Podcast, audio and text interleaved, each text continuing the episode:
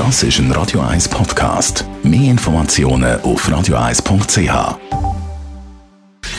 Gesundheit und Wissenschaft auf Radio 1. Unterstützt vom Kopfwehzentrum Irlande Zürich. www.kopfwww.ch Brauchst du jetzt dann auch schon eine Brille? Ein Satz, den sicher die ein oder andere von Ihnen auch schon hat müssen anhören Weil ja, mit dem Alter da verlässt einem langsam die Sehkraft. Da habe ich es ein bisschen besser oder schlechter, je nachdem, wie man das will, gesehen. Ich trage schon seit der ersten Klasse eine stylische Sehhilfe auf der Nase. Für all die, die in dem Sinn gesunde Augen haben, gibt es jetzt aber gute Nachrichten aus England. Und zwar haben Forscher vom University College London eine neue Behandlungsmethode gefunden, wie das Wissenschaftsportal Synex berichtet.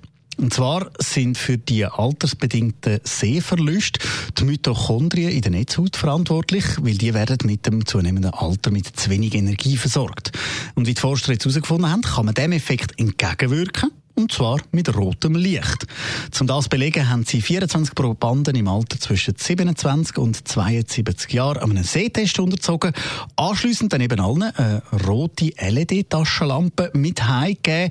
Die hat eine Wellenlänge von 670 Nanometern zum das Licht so genau definieren.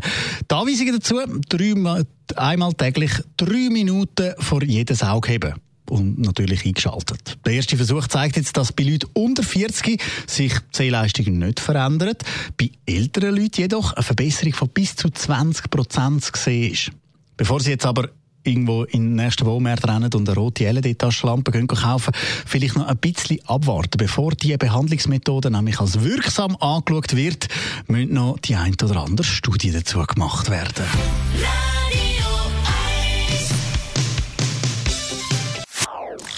Das ist ein Radio 1 Podcast. Mehr Informationen auf radio1.ch.